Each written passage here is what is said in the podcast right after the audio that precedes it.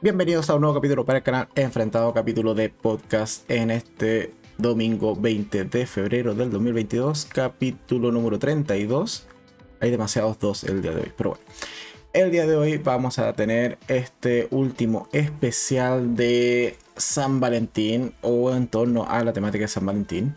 Y básicamente el día de hoy la temática de, que, de la que más vamos a tratar, en particular en la segunda sección del podcast, es principalmente series de drama, eh, pero que, dado que esa temática es bastante amplia, en realidad son series de drama que contengan algún tipo de relación tóxica o de relación violenta incluso. Y que quizás, si es que ya están terminadas, no terminaron con una relación saludable o con los personajes principales en pareja. Así que básicamente de eso va a tratar el día de hoy, puesto que ya hicimos una suerte de especial de romance o de enamoramiento con el podcast que hicimos de series picantes. Después tuvimos uno más tranquilito con series de romance propiamente tal. Y bueno, hoy, ¿qué pasa cuando esa relación en realidad no es del todo sana? Entonces básicamente de eso va a tratar el podcast del día de hoy. Y ya va llegando gente. Hola, hola Inés, bienvenida al podcast del día de hoy. Entonces, antes de continuar, como siempre, bueno, el capítulo de hoy también tendrá tres secciones, como siempre, o como ya viene siendo tradicional en los últimos podcasts. En la primera sección hablamos de el resumen semanal de qué cosas han pasado por el canal durante esta semana y qué es lo próximo que se va a venir también en el canal la semana siguiente la segunda sección que ya les he comentado de series de drama con relaciones tóxicas o relaciones violentas. Y una tercera sección donde comentamos alguna serie que esté viendo en este formato de estreno semanal. En particular vamos a comentar Euforia, vamos a comentar qué tal me pareció el final de Peacemaker y dado que se acabó Peacemaker vamos a agregar una nueva serie que creo que es bastante buena como para llegar a recomendarla abiertamente en el canal, que es Rise by Wolf, que también es de HBO Max. Así que también vamos a ahora empezar a comentar qué tal me ha parecido los últimos capítulos. Aunque quizás el día de hoy sea un poco más resumen de la serie, puesto que la voy a presentar y les voy a dar eh, más o menos lineamientos generales y obvio comentar de por qué me gustó mucho el capítulo 4, que es un poco lo que me ha inspirado a eh, terminar hablando de esta serie acá en el podcast de manera semanal. Así que básicamente de eso es el capítulo de hoy.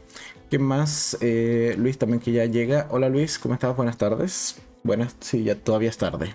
Aún no anochece. En fin, entonces sin más dilación, vamos con la primera sección. ¿Qué pasó por la semana en el canal? Básicamente, el día lunes, o más bien fue semana de películas, ¿ya? puesto que el fin de semana pasado vi, en particular el día sábado, me di maratón de cinco películas, así que tenía una para cada día de la semana. Pero bueno, el día lunes comencé eh, dando mi opinión respecto al Callejón de las Armas Perdidas, esta película de Guillermo del Toro que eh, se estrenó al menos acá en Chile en cines. Y ciertamente es una buena película. Además está nominada a los Oscars, así que Em, yo aun cuando reconozco que no soy realmente o no me considero realmente experto para nada, de hecho en, lo que es películas, pero en series tampoco, pero en general creo que me siento menos capacitado para comentar de los Oscars, por ejemplo, que de los Grammy, por así decirlo. Puesto que al menos me gustan más las series que las películas, entonces creo que no haré mayores opiniones respecto a las películas de los Oscars. Quizás si hagamos un podcast una vez que ya eh, se hayan dado los resultados, a ver qué tal me pareció pero o quizás uno previo igual de todas maneras haciendo como las predicciones o cuál me gustaría más. Y para eso o para lograr hacer ese capítulo de podcast tengo que igual traer al canal la mayoría de las películas o al menos de las categorías principales. Así que un poco la idea de por qué comencé viendo en este caso el Callejón de las Almas Perdidas también va apuntando en esa línea puesto que otras como la de eh, la que está en Netflix de No Mires Arriba, que también está nominada, ya tiene video en el canal, o la de El Perro, no me acuerdo cómo se llama, es algo del perro, no me acuerdo el nombre completo de la película, pero bueno, esa también tiene video en el canal y también está nominada a los Oscars. Así que, en fin. El día lunes, entonces, ya hice mi opinión respecto al Callejón de las Almas Perdidas. ¿Es una buena película? Sí, es bastante buena. Es un individuo que y llega a una suerte de feria ambulante, empieza a adquirir ciertos conocimientos y ciertas habilidades de los distintos actos que se realizan en esta feria. Posteriormente, él plantea su propio acto que eh, luego terminará utilizando para realizar una serie de estafas. Básicamente ese es el argumento principal de El Callejón de las Armas Perdidas, así que si no no la han visto o no saben nada de esa película, pueden ir a ver la review completa, como siempre, en la descripción de este video en directo en YouTube y también si después lo están escuchando en plataforma de podcast está en la descripción los enlaces de esta primera sección del canal. El día martes di opinión respecto a Kimi, que es una película que está en HBO Max, que básicamente es una chica con agorofobia, es decir, le estresa o le causa mucha ansiedad salir fuera de su casa, además ha vivido la pandemia y eso es un punto que me gustó bastante de la película que aborda el tema de que hayamos estado confinados por varios meses en pandemia y que un día escucha dentro de su trabajo una grabación que al parecer es eh, evidencia o es prueba de un delito hacia otra chica, básicamente. Entonces decide un poco tratar de sacarlo a la luz, lo cual le va a traer básicamente eh, graves consecuencias a su vida, puesto que es un secreto que hay que mantener oculto. Eh, antes de continuar, vamos a ver los comentarios. Dice: Estoy lista para la prueba. Vi euforia completa. Me falta el capítulo de hoy. Muy bien, Inés. Has, cumplido tu, palabra de igual, igualmente ver Euforia, aun cuando eh, también has comentado en los podcasts anteriores que no es tu serie favorita. Muy, muy bien, Inés. Felicitaciones. Así que después, eh, cuando lleguemos a la tercera sección del podcast de hoy, eh, podrás comentar abiertamente qué tal te parece Euforia. Vale, después seguimos. El día miércoles estrené opinión respecto a Amarrados al Amor, que es una serie, es una película coreana, perdón, que está bastante bien, es muy entretenida. Son dos chicos que en el trabajo descubren que, bueno, la chica descubre que en este caso el protagonista eh, le gusta ciertamente ser sumiso y anda en busca de su ama y ambos plantean realizar un contrato de DS y posteriormente a lo largo de la película vamos a ver cómo van a ir incursionando cada vez más en esta disciplina y forma peculiar de sentir placer. Una película que al menos a mí me gustó muchísimo, totalmente recomendada, la de Amarrados al Amor en Netflix. Porque por lo demás es de comedia, pero no es una comedia eh, burlona, sino que creo que es una comedia que más bien respeta muchísimo lo que está contando y eso es algo que sí me gustó mucho de esa cinta. Después tenemos el día jueves que fui al cine también, como señalaba el fin de semana pasado, a ver Moonfall, esta película en donde la luna se cae a la tierra, literalmente. Y no me gustó. el resumen de ese video sería, o de esas opiniones, no me gustó. Es una mala película. Así que hasta ahí lo dejo. Si quieren saber por qué, pueden ir a ver mi review completa. Después tenemos el día viernes que estrené opinión respecto a Muerte en el Nilo, que era una cinta que de hecho también comentamos en su momento acá en los podcasts cuando hicimos ese podcast de eh, las películas que yo al menos más esperaba durante este año. Y este en particular la esperaba por simplemente por Gal Hay que reconocer las cosas. Y está bien la película, no es mala, pero es un poco tramposa la película. Hay ciertos elementos que se te ocultan de cara al espectador para que no descubras o no resuelvas el crimen antes de tiempo. Y aún así igual se puede hacer. Yo al menos sí lo logré, logré determinar quién era el, el, asesino y un poco también cómo más o menos lo había hecho. Así que me sentí complacido con mis habilidades de detective, pero bueno, ahí ya está estrenada en el cine, en este caso Muerte en el Nilo. Y después, el día de ayer, estrené opinión respecto a en global la primera temporada de Peacemaker. ¿Qué tal me pareció? Creo que en general sí es una buena temporada, es una buena serie. Tiene sus bajones, sí, tiene personajes que no me gustaron también, pero en términos general creo que está bastante bien. Y más adelante, en la última sección, vamos a comentar con spoilers qué tal me pareció el final. Y por sobre todo, cierto cameo un tanto eh, esperado y sorprendente que tiene el final de temporada. Ahora bien, ¿qué se viene para la siguiente semana? El día lunes, eh, es decir, mañana, estrenaré opinión respecto a Inventando a Anna, una serie de Chonda Rhimes, la misma de Grey's Anatomy que es una serie de nueve capítulos largos, son como de una hora diez, hora veinte más o menos cada capítulo, en donde una chica, en particular Ana, está a inicio de la cinta está en prisión. ¿Por qué? Porque se le acusa de haber estafado a, la, a grandes fortunas o a, personas de mucho dinero mucho poder en Nueva York. Y un poco lo que se cuestiona la, la, cinta, o sea, perdón, la serie es cómo es que lo logró, siendo simplemente una inmigrante alemana de 25 años sin mayores capacidades más que su eh, carisma o su capacidad de convencer a estas personas de que hagan lo que prácticamente ella quiere. Es una serie que a mí me gustó muchísimo, la encontré muy entretenida y al menos no se me hicieron largos los capítulos, pese a que duran más de una hora, como ya he señalado cada capítulo. Y me agrada ver ciertos elementos financieros, sobre todo en esta serie, de cómo es que básicamente puedes llegar a estafar a la gente con lo que te plantea la serie. Así que está bastante buena. Después, el día martes se estrenó opinión respecto a la segunda temporada de El joven Wallander, que ya tenía video en el canal eh, respecto a su primera temporada estos días estrenaron segunda de seis capítulos. Es un nuevo caso que no guarda ninguna relación con el caso de la primera temporada. Así que es una temporada casi totalmente independiente. No está mala, tampoco es del todo fabulosa la segunda temporada. Esa es mi opinión resumida y el completo va a estar el día martes ya estrenada en el canal. Después el día miércoles estreno opinión respecto a la masacre en Texas, la película que se estrenó recientemente en Netflix, que es una eh, eh, recuela, básicamente. y mira, para que dure una hora veinte, hay que decir que la película de por sí va al grano. Y tiene muchas muertes, como uno podría esperar de la masacre en Texas. Así que ese es mi resumen de la opinión. El día miércoles estreno opinión completa en el canal.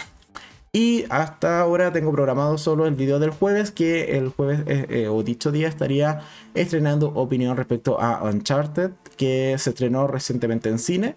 Y ayer la tuve, o sea, la tuve. Sí, también tuve, pero ayer la fui a ver al cine y está bastante entretenida. Cuesta arrancar, sí, al menos a mí me costó enganchar realmente con, las, con la trama o con los personajes, pero una vez que ya los asimilas, un poco los vas conociendo, la película se deja llevar y es bastante entretenida. Así que mi opinión respecto a Uncharted eh, de manera completa va a estar en el canal ya disponible el día jueves en la tarde. Y hasta allí tengo programado, puesto que me falta por ver un par de series que se estrenaron en Netflix. Hay un, serie, un par de series que me llaman la atención de otras plataformas pero básicamente me van quedando dos videos para terminar el mes, puesto que el viernes y sábado serían dos videos, eh, los dos videos faltantes, el domingo tendríamos podcast y el día lunes es 28, así que ya toca el resumen semana, es el resumen mensual. Por lo tanto, me va quedando poquito para terminar el mes, aun cuando eh, yo he sentido que febrero ha tenido fácil 40 días, pero bueno, son cosas que pasan y finalmente ya se va acabando febrero y entramos a marzo. Igual el año está pasando rápido, solo que a qué precio está pasando rápido. Pero bueno. Eso en cuanto a el resumen semanal. Y por último nos va quedando el que se viene en los estrenos de la próxima semana. Básicamente como siempre nos vamos a la aplicación de Netflix, a nuestro perfil y a nuevos y populares. Y tenemos que la próxima semana se estrena el... De hecho no son estrenos de fin de mes. Oh my god. Ah, sí, aquí hay algunos de fin de mes. Ok. Que los primeros que me muestra son de inicios de marzo, pero bueno, son cosas que pasan. Pero, ah, pero claro, si se acaba la semana, la subsiguiente. No, ya, no, sigue siendo febrero. Ya, entonces tenemos que el 25 de febrero se estrena la nueva temporada o la primera temporada de Vikingos Valhalla. ¿Es la primera temporada? Ah, mira tú, yo pensé que era como la quinta. ¿O será otra? Ah, esta es la secuela de Vikingos. Gracias. Gracias Netflix por aclararme las cosas. 16 años después de eh, una nueva generación de héroes legendarios surge para forjar su destino y cambiar la historia. Ok, es una secuela. La veré probablemente, dado que yo me esperaba que fuese una nueva temporada de la mítica Vikingos, que no he visto, y dado que tiene tantas temporadas, probablemente no vea. Pero si esta es nueva temporada, mira, me llama la atención. Quizás esta sí le dé una oportunidad. Y se estrena el 25 de febrero, así que es la próxima semana. Después se estrena eh, Paraíso Perdido, también se estrena el, 25 de febrero. Dice, una chica realiza un viaje en velero junto a su esposo y su hermano para esa, pero cuando deciden tomar un desvío a una tranquila isla, el paraíso se vuelve un infierno. Y es película, me parece. Sí, es película de una hora y media. No está mal la agendaré para verla. Y Vikingos ya, ya, ok, la marco para, en caso de que no tenga nada más que ver, quizás la vea. Y después ya, como les señalaba, teníamos los estrenos de marzo, que el 4 de marzo se estrena ¿Quién es quién? No, ¿sabes quién es? Perdón. En su primera temporada dice cuando un violento ataque eh, en un pueblo saca a la luz amenazas ocultas y secretos mortales, una mujer comienza a descifrar el oscuro pasado de su madre. Ok, me la apunto. Porque es de suspenso, motivo, misterio, de intriga y es tipo serie. Listo, no necesito más, me la apunto. Y también se estrena el 4 de marzo la primera temporada de Mentiras. Dice, una profesora de literatura acusa a un cirujano de renombre de haberla eh, abusado sexualmente eh, durante una cita, pero él niega rotundamente que todo, eh, todo lo que ella relata sobre este encuentro. Listo, me la apunto. y esa se estrena el 4 de marzo, esta serie se llama Mentiras en su primera temporada. Entonces ahí tenemos ya cuatro estrenos. Y, ah, por cierto, la serie que me falta volver en, Netflix es eh, Todos mienten. No, es Alguien está mintiendo. Esa serie me llama la atención. Dije que la vería. No he tenido tiempo. Eh, pretendo empezarla terminando el podcast del día de hoy. y debiese ser, es el video del día viernes, aun cuando eh, algunas cosas pueden cambiar, pero no lo creo. Así que esa sería un poco la programación de los próximos estrenos del canal y también de la plataforma de o nuestra plataforma favorita que es Netflix. Entonces, tenemos que hemos acabado la primera sección, ahora sí. Y nos vamos de lleno con la segunda, aunque eh, pasemos a saludar. Hola, hola Ángel, ¿cómo estás? ¿Alcanzaste a llegar temprano el día de hoy? Eh, solo porque son series de drama, ¿no es cierto? a ti te gusta ver las parejas sufrir. Pero bueno, entonces vamos con lo que nos atañe el día de hoy. Nos vamos a cambiar de vista. Vale, entonces, series de drama. A ver dónde coloco el chat para poder seguirlo leyendo. Acá, vale. Entonces, como les señalaba, la sección del día de hoy va a dar término a esta suerte de especial del Día de los Enamorados, puesto que ya tuvimos semana de podcast donde hablamos de series eh, picantes en torno a esta primero, estos primeros encuentros, los enamoramientos, etcétera, que también lo llamamos eh, series para no ver con tus padres. Después tuvimos el podcast que era justo el día anterior a San Valentín, donde un poco nos pusimos a tono y hablamos de series puramente románticas, donde tenemos relaciones bonitas, donde tenemos finales felices, etcétera, etcétera, etcétera.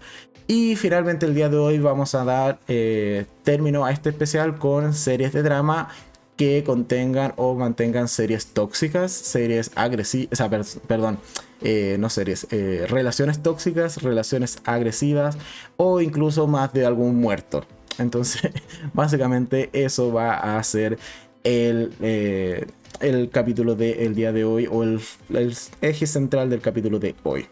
Y para eso traigo varias series, en particular seis series a recomendar que están en Netflix. Aquí no me cambié de plataforma, puesto que eh, en realidad he visto pocas o hay pocas series de esta temática con que o más bien que sean de drama con parejas complicadas en otras plataformas o que yo al menos haya visto de otras plataformas y tenga video en el canal.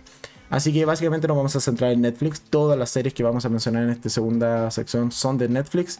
Y vamos a comenzar con una grandísima serie que de hecho este año debiese sacar su segunda temporada y yo la estoy esperando con bastante ansias. Puesto que es una serie que pasa desapercibida por mucha gente y de verdad es muy buena, deberían todo el mundo verla.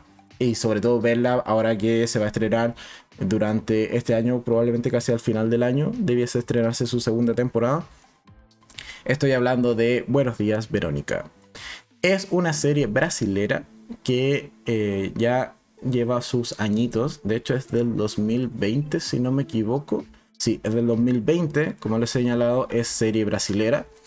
Que, y que eso no los, no los espante. Realmente es una serie que está muy bien hecha. En su momento se llevó calificación máxima en el gatómetro, puesto que está bien hecha, tiene un muy buen ritmo. Cada final de capítulo es para pararse el sillón, insultar a la tele, a la tele y ponerle play al siguiente. O sea, es una serie que te lleva a maratonearla porque, eh, como he señalado, tiene un ritmo muy frenético y pasan muchas cosas peleagudas en esta serie.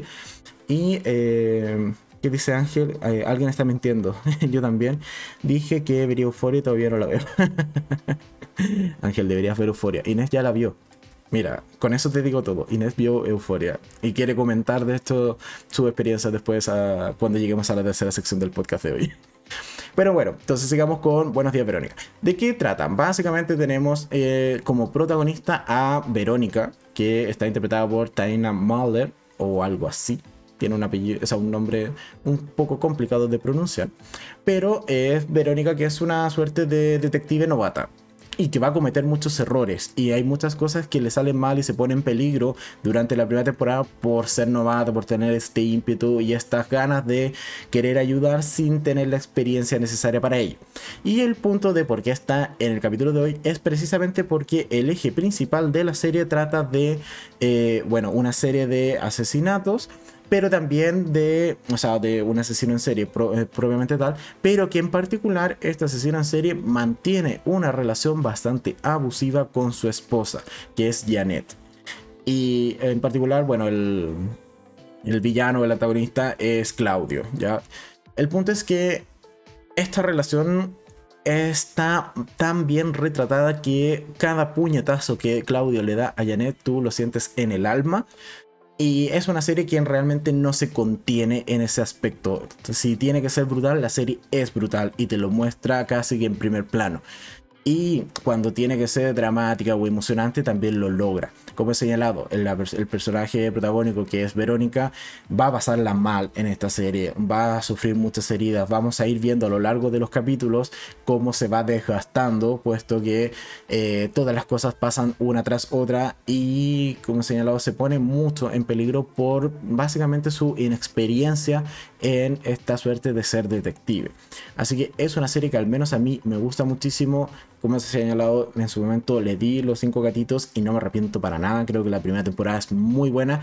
Temo que quizás la segunda temporada no tenga el mismo nivel. Espero equivocarme. Espero que sea un hecho totalmente anecdótico y que podamos darle de nuevo cinco gatitos a la segunda temporada una vez que se estrene.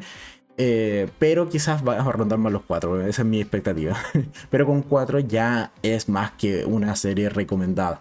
Así que si no la han visto, porque como ha señalado, es una serie que suele pasar bastante desapercibida en Netflix, eh, es una serie totalmente recomendada. Buenos días, Verónica. Que está, como ya he señalado, en la plataforma de Netflix. Y Aquí, relaciones abusivas, sí, y es brutal. Realmente uno siente, cada golpe que recibe Janet en esta serie y está muy bien hecho. Así que hasta ahí, solo por eso, totalmente recomendado. Después, siguiente serie a recomendar. Básicamente, Baby. Que aquí básicamente a ver, si bien no tenemos una sola gran relación, sí hay relaciones medias tóxicas, sobre todo entre las protagonistas y sus compañeros de secundaria.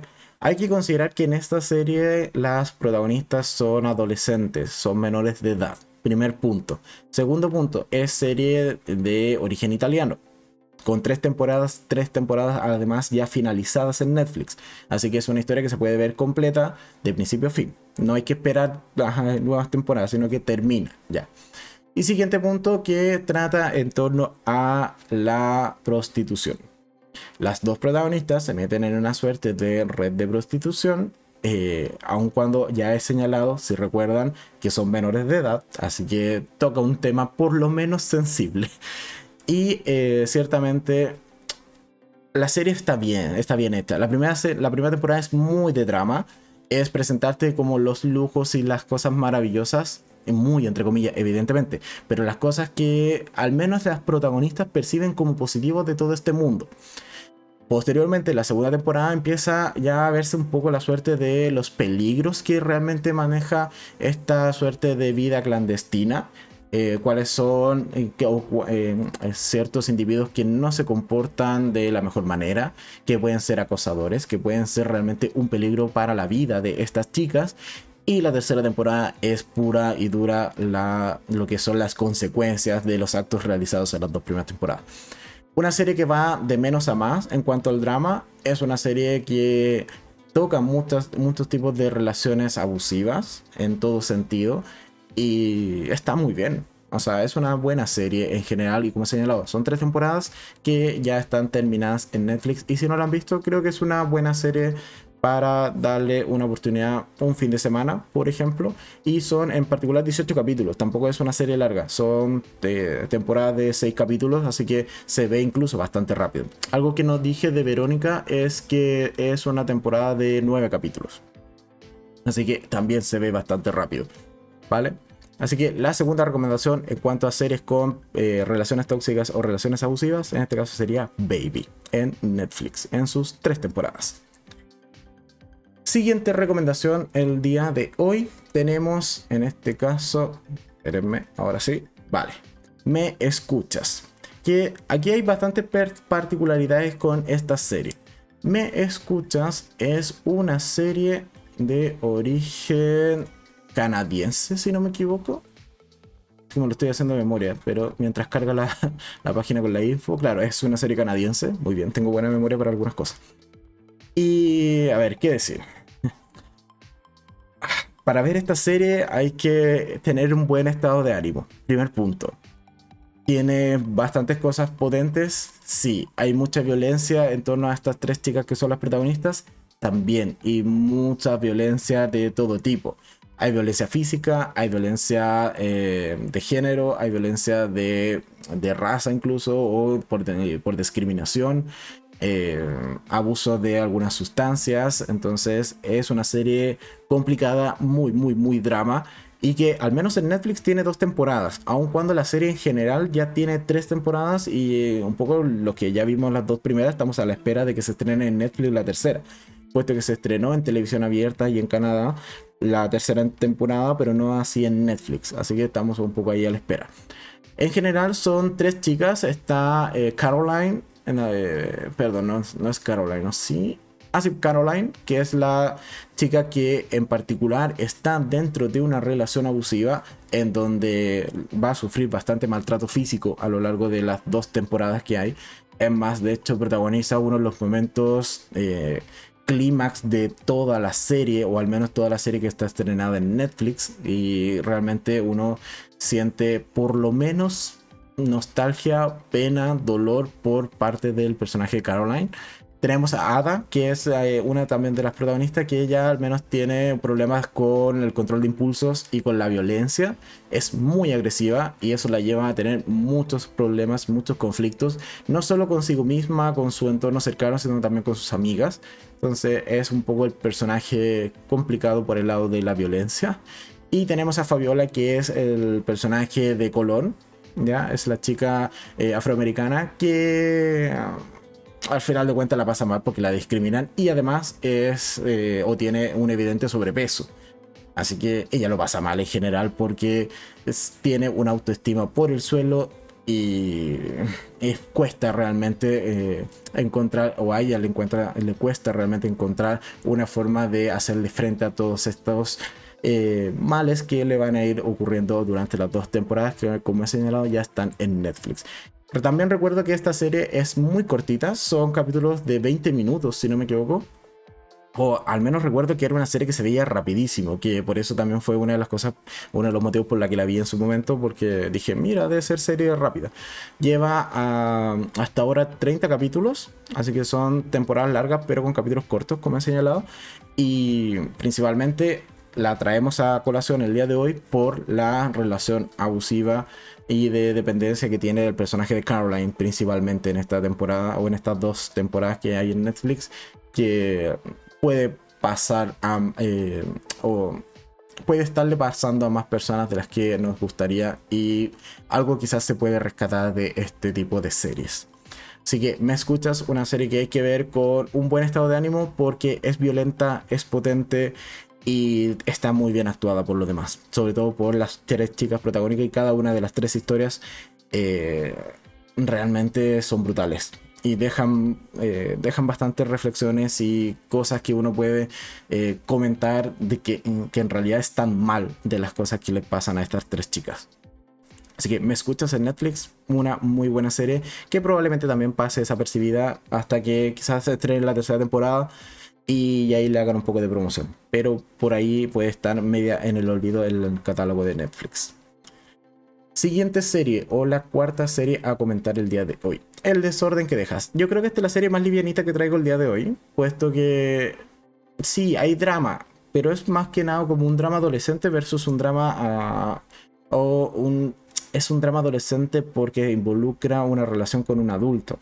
Entonces, y hay un muerto de por medio. En las, en las series anteriores no hay muertos, me parece. A ver, de memoria. En bueno, en Buenos Días Verónica sí, porque hay un asesino en serie. O sea, Claudio, además de ser abusivo, es asesino en serie. Pero en Baby y en Me Escuchas no hay muertos. De momento. Depende de qué pase con el final de la segunda temporada. Pero de momento no habría muertos. Aquí en, El desorden que deja sí hay muertos. Es una serie de eh, crimen, drama y misterio que está en Netflix y es española, si no mal recuerdo. Sí, era española que básicamente nos cuenta, nos, cuenta la historia de Raquel y de eh, Viruca, que son dos profesoras que una llega a reemplazar, o sea, en este caso Raquel llega a reemplazar a Viruca porque ha muerto y en teoría se ha suicidado. Pero posteriormente, mientras investiga su suicidio, van descubriendo qué pasó, realmente nos damos cuenta de que tuvo una suerte de relación con un alumno, algo medio extraño, que ella por de por sí también estaba metida en ciertas eh, situaciones complicadas o que no eran de los trigos muy limpios, por así decirlo. Y no está mal. Es una serie de misterio que al menos a mí me gustó bastante. Es bastante entretenida y está en Netflix. En este caso, El desorden que dejas. Vamos leyendo los comentarios. dice eh, Ángel dice: Tengo la intención de ver Euforia, pero luego nos hablas de Verónica. Y ahora esta serie canadiense con mucha violencia de género. Necesito eh, subir muchísimo mi estado de ánimo antes de ver esta serie. Verónica no. Yo creo que Verónica se disfruta más como serie de acción, incluso. De que es potente, sí. Por las escenas en particular entre. Eh, ¿Cómo se llamaba la.? Entre Janet y Claudio, sí eh, te llega incluso Claudia a, traspasar esta suerte de tenerle miedo a este personaje por, lo bien que está construido. Pero se puede ver perfectamente como una serie de acción. Entonces creo que es de las que hemos mencionado hasta ahora, quizás es de las más suaves. Y las primeras, diría, temporada y media más o menos de Baby también es bastante suave. Después ya se pone más peleaguda, pero nunca cae tanto en un drama eh, que te desgaste emocionalmente. ¿Me escuchas? Sí, me gusta, o sea, me escuchas. Es una serie desgastante emocionalmente. Y en particular, el desorden que dejas también es más de misterio. Entonces, pero la traigo a colación porque también hay relaciones complicadas, relaciones que quizás no están del todo eh, normalmente aceptadas en esta serie y por eso es que la traemos a colación el día de hoy en esta suerte de especial de desamor en San Valentín. así que eso, pero Euforia también es desgastante emocionalmente, es así. vale, siguiente serie que toca una temática parecida a la de Baby en este caso es, eh, espérenme, déjenme limpiar esto y vamos a cambiar a la siguiente serie que es H. Ya, entiendo, y lo comentamos también en otro podcast, que esta serie está cancelada. Sí, pero tiene dos buenas temporadas. O al menos a mí sí me gustaron. Y tenemos también mucha violencia de género o de mucha violencia hacia la protagonista que es H puesto que esta serie se basa en, eh, en, una Barcelona en los años 60, en donde va a estar la protagonista que es Elena, que de una u otra manera termina involucrándose con eh, un cartel. Básicamente, o un grupo de individuos que trafican con droga, y en particular queda eh, esta suerte de dependiente directamente de el líder de este cartel que estoy tratando de buscar el nombre, eh, pero no lo encuentro. No sale rápido, no. Malpica, es. Sorry, hago hice sonar los, los dedos. Eh, Malpica. Malpica es el líder de esta suerte de, cartel.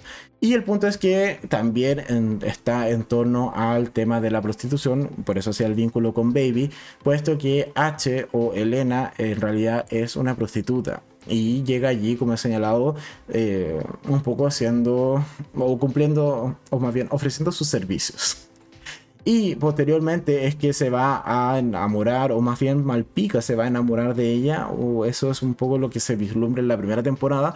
Y ella evidentemente va a ir aprovechando esta, esta suerte de enamoramiento para ir escalando dentro de esta organización y tener cada vez más poder poder barra seguridad de que no termine muerta en algún eh, callejón de la ciudad de Barcelona de los años 60. Entonces, una buena serie, hay bastante violencia. Me gustó mucho más sí la primera temporada porque tenemos buenos eh, eh, contrapesos. Tenemos por un lado el personaje de Elena versus Malpica principalmente y que son ciertamente dos antagonistas que mantienen esta relación muy de dependencia y muy eh, tóxica, pero que si no es así, básicamente Elena termina muerta. Así de simple. Entonces es una serie que tenemos este tipo de relación no bien llevada. Y la segunda temporada se desvía un poquito, pero igual mantiene un buen nivel la segunda entrega de H. Lástima que la hayan cancelado. Me hubiese gustado ver una tercera que le diese quizás un final más redondo. Pero bueno, son dos temporadas que quizás vale la pena igual echarle una mirada, en este caso en Netflix. ¿Vale? Y finalmente la última serie que traemos para este especial de desamor de San Valentín es la serie de El baile de las luciérnagas o eh, Firefly Line. ¿Por qué traigo esta serie? Porque si bien San Valentín, aunque es simplemente por lograr más ventas, ya no es simplemente el día del amor, sino también le agregan ahora el apellido de amor y amistad. Y básicamente traigo el baile de la luciérnaga porque para mí es una de las series con una amistad, una de estas amistades tóxicas, pero es que llega a un nivel preocupante un nivel que a mí me da realmente pena una de las dos protagonistas de esta serie. Porque en esta serie tenemos a dos protagonistas, una que es eh, Tali, interpretada por eh, Katherine Hay, y a Sarah Chalk, o Chalk, interpretando el papel de Kate. Entonces tenemos a Tali y a Kate, que son estas dos amigas que se conocen de toda la vida. Pero siempre Kate ha sido la chica eh, más mesurada, más contenida, la que no expresa mucho sus eh, sentimientos o su opinión y que siempre ha sido una fiel seguidora de su amiga Tali, que por lo demás es extrovertida, es, llega a tener un programa en televisión, es casi una artista bastante reconocida, etcétera, etcétera, etcétera. Y en particular es de este tipo de amigas que la ha traicionado, en este caso Tali, a Kate en incontables ocasiones. Y aún así Kate sigue estando eh, al lado de ella. Y la pasa mal. Y le hacen cosas que realmente no podrías considerar que Tali sea una buena amiga pero Kate siempre está allí. Y entonces traigo esta serie para que un poco puedan ver un tipo de relación, de, en este caso de amistad, que también puede ser muy tóxica. Con estos amigos que al final de cuentas son como vampiros que te tupan la, energía y la buena vibra en esta serie tenemos este tipo de relaciones. Así que es una serie que por lo demás también tiene ya segunda temporada confirmada, está en producción y debiese incluso salir este año. También yo estimaría como a finales de año o al menos en el segundo semestre de este año.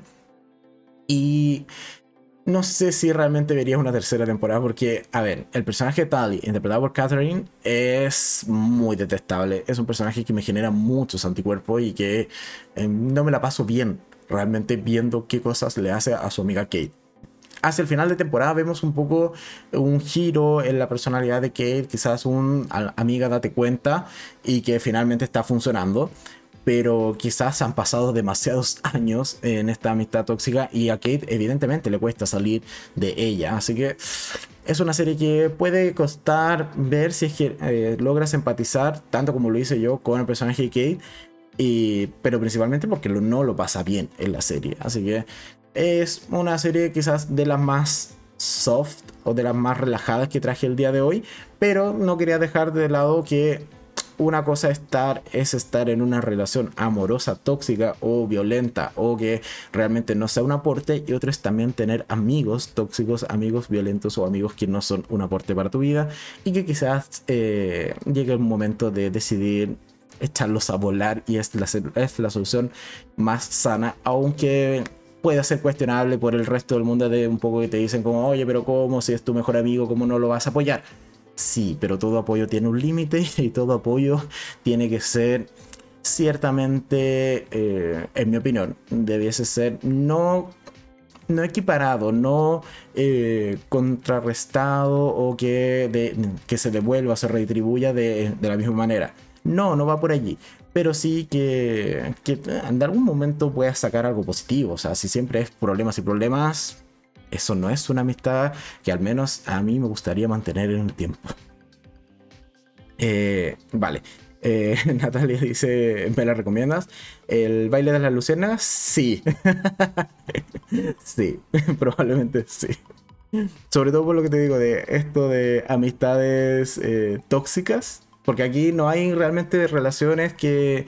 O, triángulos amorosos, si se quiere. No, para nada, no va de eso la serie. Va de una amistad tóxica entre Kate y, y, y, y Tali. Entonces, sí, puede ser eh, una bonita serie para reflexionar respecto a las amistades que tenemos hoy en día. y con eso terminamos entonces este especial, eh, quizás un poco más cortito, pero básicamente les traje, bueno, seis series de drama que involucren relaciones tóxicas o relaciones complicadas de alguna manera, ya sean amorosas o relaciones de amistad. Eh, antes de seguir, Ángel dice, eh, hablando un poco de chicas tóxicas, nunca he visto una más tóxica que Purva de la serie india Estos Ojos Negros. Hay series más tóxicas. Mira, Tali, como amistad, llega a, rayar cierta, cierta locura, por decirlo de alguna manera. Pero claro, Tali no mata a nadie, cosa que se hace Purva en esa serie que mencionas. vale, entonces, en resumen, tenemos de estas seis series. Buenos días Verónica, serie de acción con un asesino en serie que por lo demás mantiene una relación abusiva y codependiente con una chica que vamos a ver cómo la va a pasar bastante mal en lo que es esta primera temporada, serie que por lo demás está confirmada por una segunda temporada, está en producción. De hecho, dado que yo sigo la protagonista que era Tania, es Tania Mahler o algo así, eh, como la sigo en Instagram, vi el entrenamiento que hizo y realmente ella se puso en forma para la segunda temporada. Eh, sí, Tania, Tania Mahler. Entonces, una segunda temporada que yo espero con bastantes ansias, que eh, se debiese estrenar quizás segundo semestre o al menos este año. Debiese salir la segunda temporada de Buenos Días, Verónica. Después tenemos Baby, en sus tres temporadas ya terminadas, está en Netflix. Son dos chicas que son adolescentes, es decir, menores de edad, que entran en una suerte de red de prostitución. Y como ya he señalado que son menores de edad, sí, es prostitución infantil, evidentemente. Y la primera temporada es un poco conocer el mundo, ver las cosas que las chicas determinan que es positivo para sus vidas, un poco el tener dinero fácil, básicamente, y un poco de lujo. La segunda temporada son un poco los peligros de esta, de esta vida, cuando ahí conocemos algunos individuos que son bastante psycho. Y después la tercera temporada son netamente las consecuencias de todo lo que han hecho y han mantenido oculto en las dos primeras temporadas. Una serie bastante buena que está en Netflix. Después me escuchas, son tres amigas, ¿cuál de todas ellas más dañada y con mayores problemas? Está la eh, que es eh, abusada físicamente por su pareja, y en bastante, con bastante violencia. Eh, o que más bien sufre de violencia doméstica. Esta es la que tiene problemas con el control de impulso y es muy agresiva y eso la lleva a meterse en muchos problemas. Y tenemos a la chica de color que además tiene sobrepeso y que evidentemente tiene una autoestima por el piso y que también la va a pasar mal, puesto que incluso cuando le llega a gustar algún chico, este chico básicamente se burla de ella. Así que una serie que sí hay que ver con un estado de ánimo adecuado porque es de estas series muy muy densas emocionalmente que puede llegar a desgastarte. Después teníamos eh, El desorden que dejas, también una serie un tanto ligerita, es de un drama adolescente con un adulto y es también un thriller porque una de las protagonistas de esta serie muere en circunstancias extrañas o al menos de momento o a inicio de la serie se dice que se suicidó lo cual quizás no sea del todo cierto y eh, vamos a ver relaciones bastante complicadas en lo que es la primera temporada y única temporada también porque es miniserie de El desorden que dejas Después teníamos H con dos temporadas y cancelada lamentablemente en su segunda entrega. Pero tenemos a Elena que está en Madrid de los años 60 y se dedica a la prostitución, pero luego se va a involucrar también en una relación tóxica y codependiente con el líder de un cartel de narcotráfico. Muy bien resumido. Y me quedó bastante bueno ese resumen. Pero bueno. Y después tenemos a El baile de las luciérnagas, que también está en Netflix, una temporada, está renovada y es en producción su segunda temporada, donde es una relación tóxica de amistad. Básicamente son dos chicas que eh, una es bastante abusiva con la otra, mientras esta segunda simplemente soporta y soporta durante largos, largos años todas las cosas que su eventual o, entre comillas, amiga le hace. Así que eso. Y eh, los últimos comentarios dice, eh, Natalie dice, a propósito de los podcasts anteriores, eh, me vi Sex Life y no tendría problemas con verla en pareja. bueno, bueno, una decisión valiente, una decisión valiente, Nati. con mis padres no. Estamos totalmente de acuerdo. y Feel Good todavía espero el final feliz. ¿Tendrá segunda temporada? Feel Good sí tiene segunda temporada. Son 12 capítulos. La, son 6 y 6. Y yo creo que sí tiene final feliz. no sé hasta qué punto has visto Feel Good, pero sí están las dos temporadas en Netflix. que en la segunda temporada se centre mucho más en el drama de Maeve es un detalle. Pero creo que el final es bastante... Eh, eh, pasa por final feliz. O al menos yo diría dentro de lo dañadas que están estas dos chicas. Yo creo que es un final más que adecuado el que tiene Feel Good en su segunda temporada. Y segunda temporada final, por si acaso. Vale. Entonces, tercera y última sección del podcast del el día de hoy. Nos toca comentar series que estoy siguiendo semanalmente. Y vamos a partir con la favorita del podcast, al parecer, con Euforia. Entonces, la semana pasada, de hecho, el domingo pasado hice la prueba de a qué hora en Chile se estrena los nuevos capítulos, se estrenan a las 11 de la noche, así que eh, llegamos como justo haciendo con este podcast como el resumen eh, para ver el, siguiente capítulo en una hora más o dos horas después de que termine el podcast. Así que mira, hacemos, hacemos un servicio a la comunidad con este podcast. En fin, si es que lo están viendo en vivo y en directo, si después lo ven o solamente lo escuchan en plataformas de streaming, esa plataforma de podcast va a estar evidentemente desfasado, pero bueno. Y eh, Nati había creado un comentario que no alcancé a leer y lo borró. Pero bueno, sigamos. Euforia. Entonces, en su capítulo número 6. A ver, un poco se vino a cumplir de cierta manera lo que eh, comentábamos en el podcast anterior, o que más bien yo comentaba en el podcast anterior, y es que eh, yo esperaba que dejasen descansar a Ru.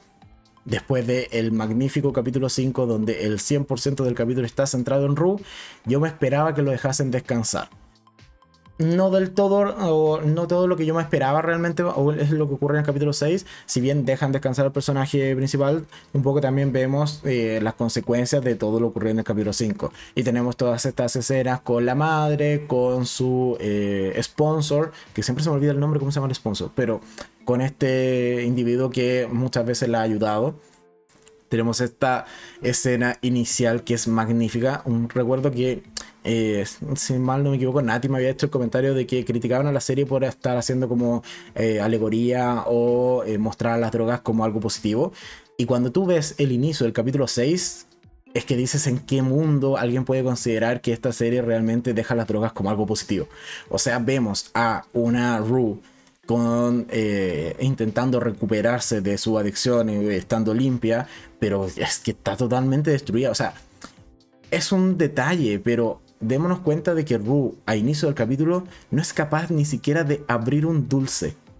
A ese nivel está de, de mal y de intoxicada con, con, todo lo que se ha metido en las temporadas, en los capítulos anteriores.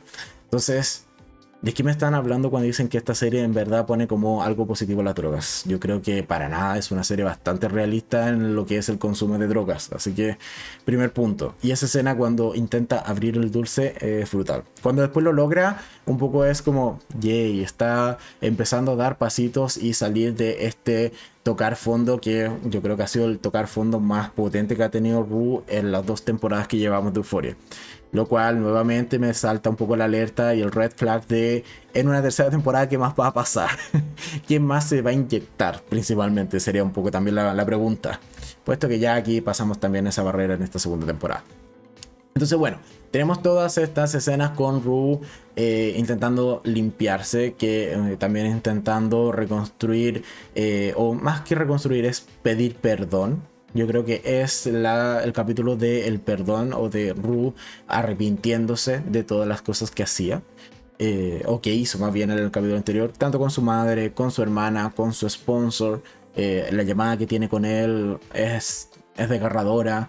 Eh, todos los, los, mensajes o con las cosas que conversa con su familia. También tenemos esta escena de la madre un poco eh, llorando y suplicando porque alguien ayude a su hija, porque si no su hija probablemente va a terminar suicidándose, y también no deja de ser potente, puesto que ya está bien, por un lado Ru ha asumido que tiene un problema, todo el mundo que, que la ama eh, también ha asumido que hay un problema y hay que intentar ayudarla, pero cuando el sistema no la ayuda, un poco esta familia se queda de brazos cruzados y es muy probable que eso pase más de lo que realmente nos gustaría a todo el mundo. O sea, cuando ya hay personas que han dicho como si ya tengo un problema, quiero superarlo, necesito ayuda, pero ayuda en serio, un poco se te cierran las puertas o no tienes realmente esa ayuda necesaria. Así que ahí también la serie se hace cargo de un punto bastante importante del camino de la rehabilitación de cualquier persona adicta. Después tenemos a que dice, exactamente, eh, con el síndrome de abstinencia horrible, igual me generó angustia. Es que claro, te genera sentimiento encontrado, angustia entre ellos, porque dices como, joder, tío, es un dulce, ¿cómo no eres capaz? ¿A quién? ¿Qué tan drogada deberías haber estado? ¿Qué, ¿O qué tan fuerte te tiene que pegar el síndrome de abstinencia para no ser capaz de abrir un dulce? Y ese simple hecho, algo tan básico, eh, te genera ansiedad, te genera un, oye, lo pasó mal, Ru. y, o incluso lo está pasando mal, ¿vale? Después, ¿qué más? Inés dice, eh, no soy muy buena con los nombres, pero la eh, traficante le habla con una dulzura a Ru. Ah, sí, yo tampoco no me acuerdo de todos los nombres. De hecho, el de la traficante es Marcha. No, no es Marcha. Marcha es la esposa. Eh, Ah, el otro día lo tenía anotado, pero ahora lo borré. No, ¿cómo se llama? No, no lo encuentro. Pero ya, sí, la narco. ya vemos la, la narco. O sea, eso es del capítulo anterior, del capítulo 5. Y sí, eh, lo comentamos la semana pasada, es un momento perturbador, porque tú sabes que no es una buena persona. Y cuando una buena persona o un villano en cualquier serie o película habla con dulzura, tú sabes que algo malo va a pasar. y es precisamente lo que ocurre hacia el final del capítulo, cuando un poco logra convencerla, o más que convencerla, le dice un poco, mira, yo te voy a ayudar. No te, en vez de decirle yo te voy a ayudar y vamos a ir a rehabilitación y aquí vamos a salir juntos de esto, nos dice, mira, yo te voy a ayudar. Aquí, mira, lo único que tengo en realidad es morfina. ¿Quieres? o sea, no es la ayuda que uno esperaría, pero bueno. Entonces sabíamos que iba por un mal camino esa suerte de ayuda. Con Laurie, muchas gracias Nati por... Sí, de hecho no la encontré. No está, no, debe estar como en el resto del, elenco, no en el resumen que te da IMDb de, de inicio. Con Laurie, sí. Eh, y de hecho yo, yo espero ver qué va a pasar con ella. Y me tengo la impresión de que ya debiese ser mencionada Laurie en este capítulo en el que se va a estrenar esta noche, es decir, el capítulo 7. Porque si lo dejan para el 8, va a ser quizás Laurie la que protagonice el final de temporada. Con un poco ir a cobrarse de Rue eh, sus 10 mil dólares en droga. Mm, podría ser también un final de temporada y que quizás terminemos con una Rue secuestrada. Espero no haber hecho spoiler o haber, haber predicho un poco el final de temporada.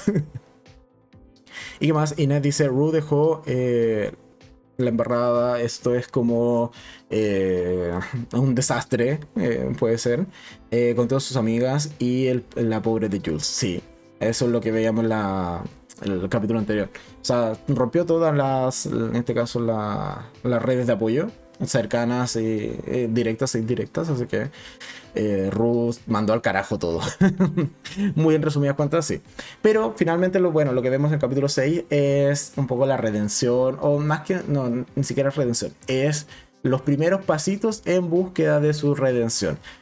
Es un poco intentar apuntar a este 5% que se hace también mención en la serie y en el capítulo de que sería solo un 5% de las personas que teniendo el nivel de adicción que tiene Ru logra salir y logra mantenerse limpia en el tiempo yo creo que ese 5% no lo han mencionado por nada. Yo creo que va a ser un punto importante y por lo demás algo que quizás eh, termine por hacer caer de nuevo a Ru.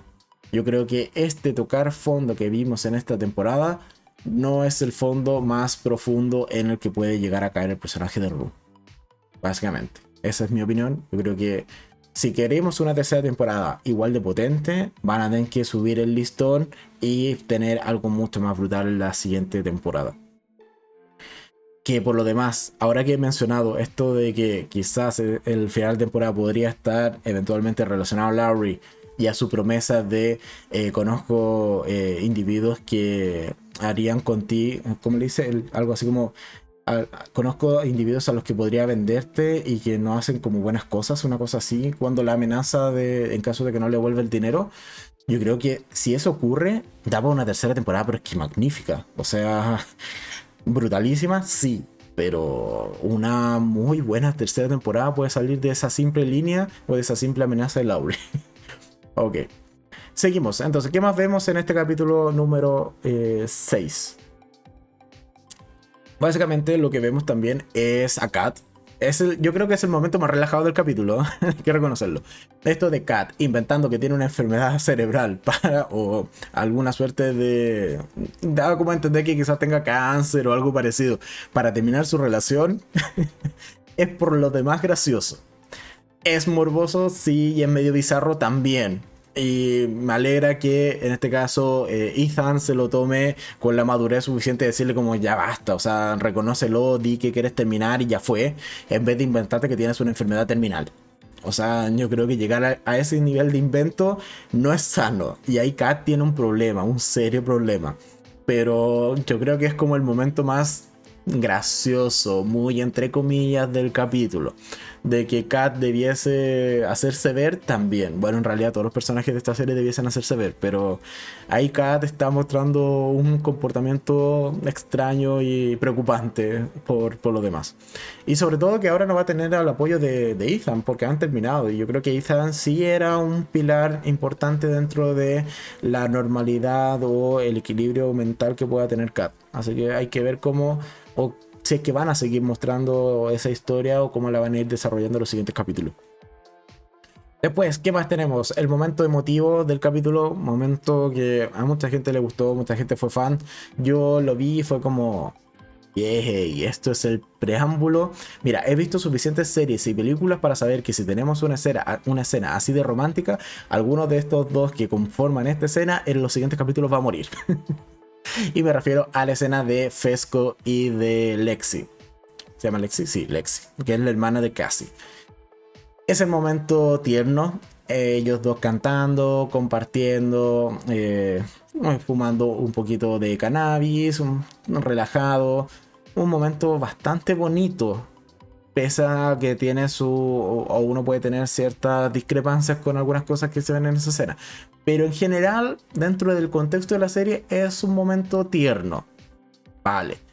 Entonces, Después tenemos ahí metido entre medio, muy disimuladamente, esta escena donde la chica que se está quedando a vivir en la casa de Fesco sale y se encuentra con el ex o con el novio o eh, con este individuo que ya conocíamos de, los capítulos anteriores.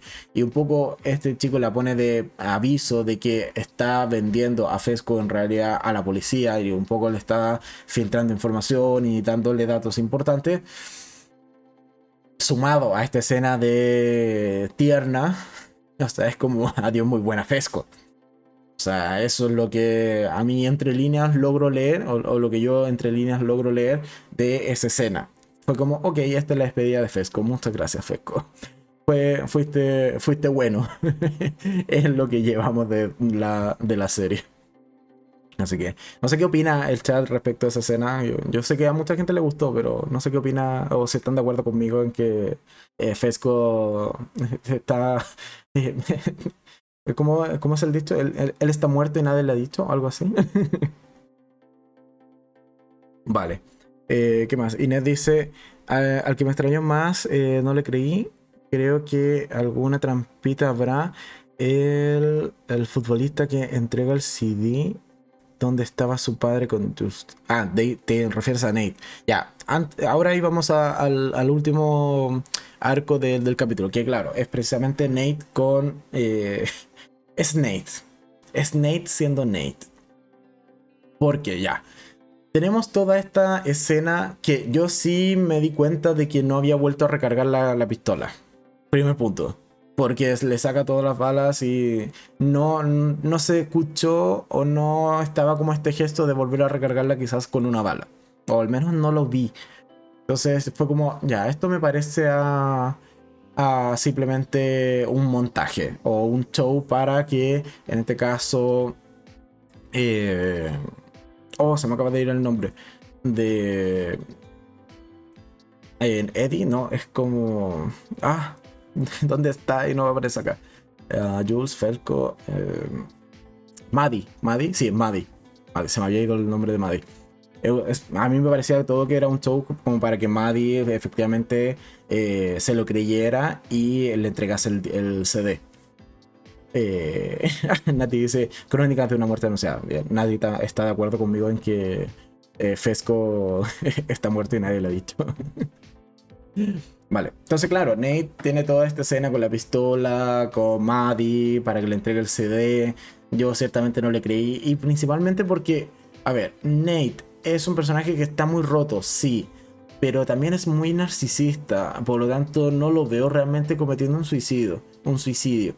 Por lo tanto, a mí sí, siempre me pareció realmente esa escena como un montaje que está muy bien hecha y que Maddie se compró totalmente hasta que finalmente Nate le dice, oye, mira, sorry, pero mira, la pistola estaba vacía, pero ya me dijiste dónde está el CD, así que chao, chao, nos vemos. Ya. ¿Hay otra forma de terminar la relación? Sí, podrías haberle mentido como Kat.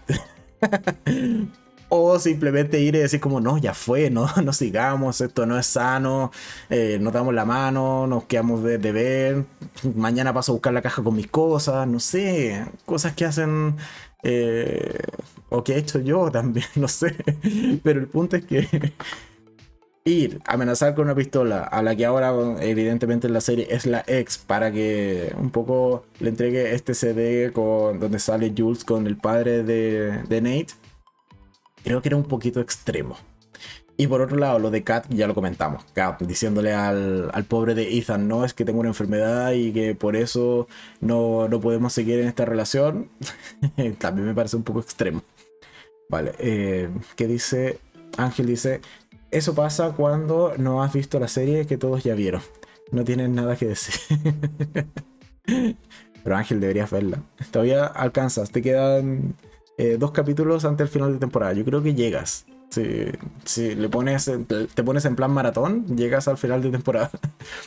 Entonces, y con Nate, bueno, ya tenemos esta ruptura con Maddie. Yo esperaría que Maddie no siguiese eh, un poco obsesionada con Nate.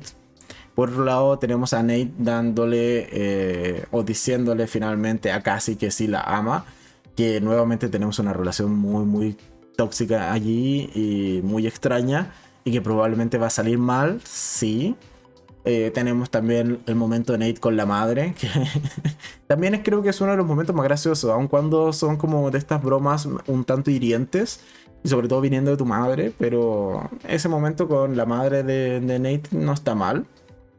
Y finalmente me queda el ya casi final de capítulo, que es Nate con Jules. Que me alegra que Jules haya salido con un cuchillo. en caso de, o sea, ya sabemos que con Nate eh, cualquier cosa es posible. Eh, así que bueno, pero al menos se da un poco el cierre de ese arco, eh, ya entregándole el CD. Ahí, aun cuando esa escena con Jules viendo el video de nuevo, un tanto creepy. No, yo no sé si vería un video así. eh, ¿Qué dice Inés? Dice Ángel Vela. yo tuve que verla. Vale, y te dice ya, pero el nivel de manipulación. Sabes que Maddie eh, se iba a preocupar por él, aunque estuviese apuntándole.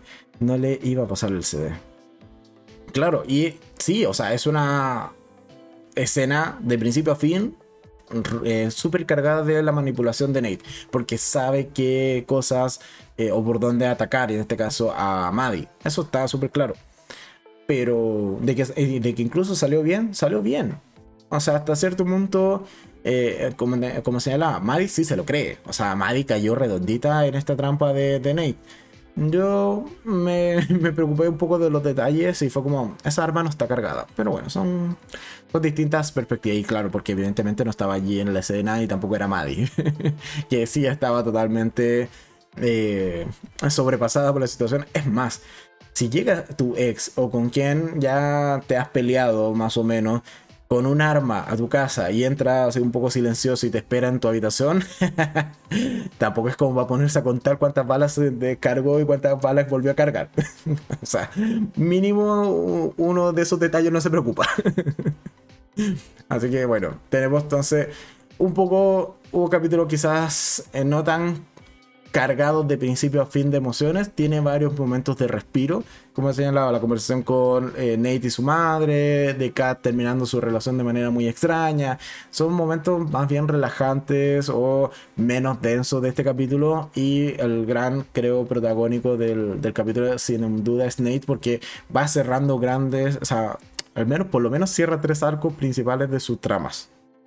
Eh, su eh, inicio de relación con Cassie, su relación con su madre y su padre, eh, con, con Maddie, de hecho son cuatro, termina su relación con Maddie y también termina un poco este ciclo que ya venía trayendo de la temporada anterior con Jules. Así que creo que ese capítulo de Nate y que un poco es también una suerte de arco de redención, pero Nate yo creo que tiene que trabajar más para realmente ser redimido en todas las cosas que ha hecho.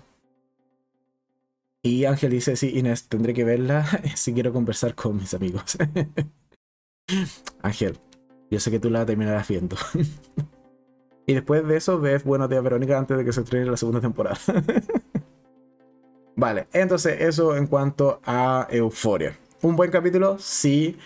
Eh, quizás un poquito más movidito de lo que yo me hubiese esperado después del gran capítulo 5 que tuvimos.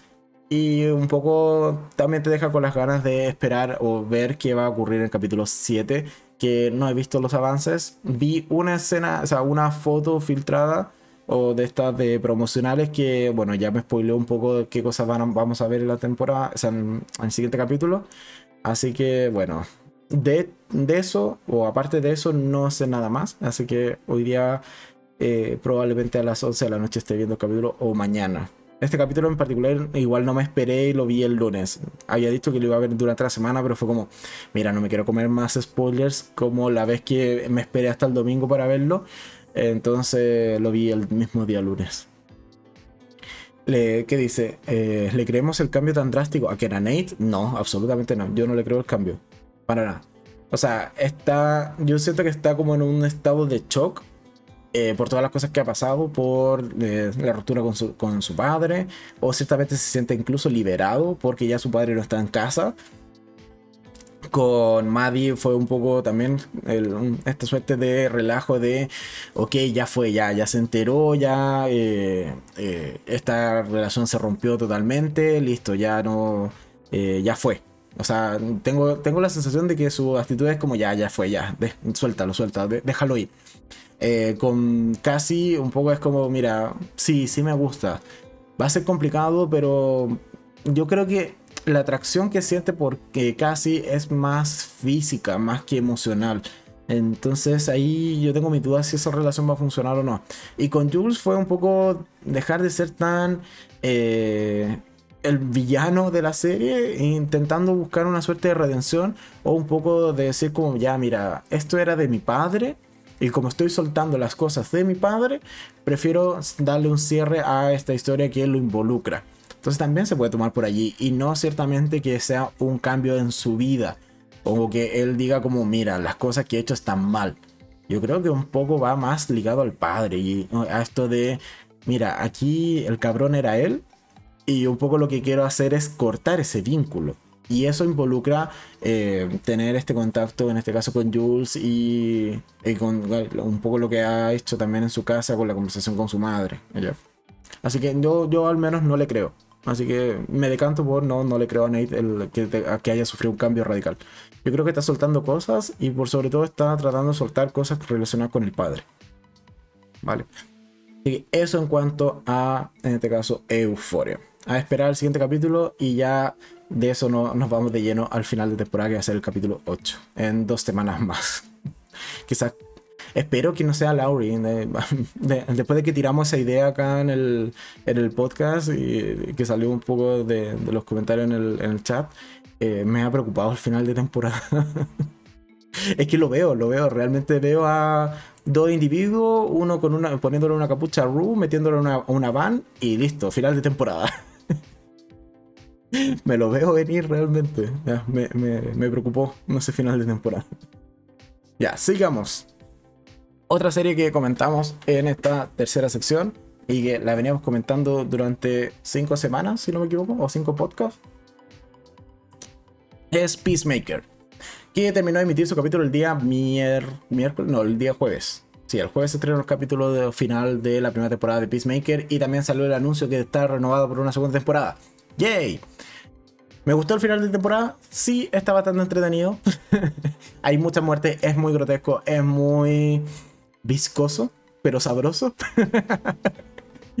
Básicamente, o sea, a ver, desde que ya veíamos en el capítulo 7 que era la vaca, y que era una cosa gigante, monstruosa, deforme, una, una suerte como de oruca muy fea, sabíamos que eso internamente debiese estar lleno de una cosa, de algún tipo de sustancia viscosa pero sabrosa.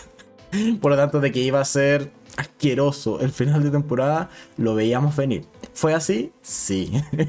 no defraudó en ese sentido el final de Peacemaker. pero bueno, tenemos que es casi una misión más de un escuadrón suicida, aunque no termina muriendo ninguno, ya, pues al menos sobreviven al final de temporada, pero sí todos quedan heridos. Uno queda sin una pierna prácticamente, uno, dos personajes son disparados de manera bastante brutal y están a punto de morir eh, Adebayo, eh, que, Adebayo, que es la única que no sufre lesiones importantes, pero se trastorna totalmente en la misión final y empieza a disparar a gente a diestra y siniestro. Y después un poco se revela contra su madre. Y también algo que me gusta mucho del final de temporada fue el cameo. Que como señalaba en el video que subí el día de ayer con mi opinión, ya me había spoileado o más bien había visto el rumor de que podían salir ciertos personajes de la Liga de la Justicia como cameo en el final de temporada. ¿Me lo esperaba? Aunque justo fuesen estos cuatro cameos, no. Aunque técnicamente son dos. Pero evidentemente en el final de temporada se ve la silueta de Superman, de eh, Wonder Woman, de Aquaman y Flash, que sí se ve a Jason Momoa y a Ezra Miller en sus eh, respectivos personajes. Y me parece un buen final de temporada, un buen cameo incluso. Y si nos ponemos eh, un poco quisquillosos, incluso viene a darnos a entender de que el Snyderverse es canon también, o que más bien esta serie es canon del Snyderverse. Así que por ese lado a mí también me agrada bastante. A mí el Snyderverse sí me gusta, con la versión extendida, no con la versión de Joss Whedon, pero eh, creo que es lo que DC necesita. Necesita realmente diferenciarse de, Marvel. Y como le decía hoy día a Caco, que estaba viendo justo hoy día, se puso a ver eh, Justice League, pero la versión de Just Whedon. Y yo le decía como, por favor no veas esa, ese bodrio de película porque es muy mala. Pero me decía, pero es que se parece más a Marvel. Y yo le decía, pero ese no es el sentido. DC tiene que ser eh, solemne, oscura y seria y adulta. No puede ser Marvel. Pero bueno, en general a mí sí me gusta el tenor que tiene DC de la mano de, Zack Snyder. Espérame, ¿qué más dice? Eh, Inés dice, esta por favor no me hagas verla porque John Cena como actor es un excelente luchador de la WWE. Yo pensaba exactamente lo mismo cuando lo vi en la película del Escuadrón Suicida. En Peacemaker hace un gran trabajo. Yo creo que con él en particular hicieron un muy buen trabajo de actor o de desarrollo de actor puesto que logra momentos emotivos, logra momentos graciosos. Creo que realmente abraza al completo ahora sí el, personaje de, de, Chris o de Peacemaker. Entonces, quizás la misma serie te haga cambiar de opinión. Al menos a mí sí me hizo cambiar de opinión. De hecho, en, en el Escuadrón Suicida, el personaje que no me gustó fue Peacemaker. Pero aún así quise ver la serie y ciertamente cambió mi opinión. Creo que lo hace bastante bien John Cena en la serie, no así en la película. Quizás eso eh, puede hacer cambiar en este caso la opinión. Pero en general me gustó. Es un buen equipo. Me gustan los, los personajes de este equipo y eh, evidentemente me apuntaré a ver una segunda temporada. Aunque sí hay que reconocer que la serie peca del formato de, de estreno puesto que tenés tres capítulos muy buenos Después tienes tres capítulos que son los centrales que no están a la altura, realmente no son tan buenos, puesto que son muy de construcción de las tramas principalmente. Y un capítulo 7 eh, y 8 que son magníficos. 7 totalmente drama familiar y el 8 totalmente la misión final o la misión principal de la serie. Entonces tienes un gran valle, por así decirlo. Y que si se hubiese visto en maratón, yo creo que se siente mucho menos. Así que esa en términos generales es mi opinión. Eh, ahora sí, ya con spoiler respecto al final de temporada de Peacemaker. Y vamos a tomar agüita. Puesto que como esta serie se ha acabado en HBO Max, hay que, o yo al menos soy de la opinión, eh, Inés dice, me quedo con The Rock.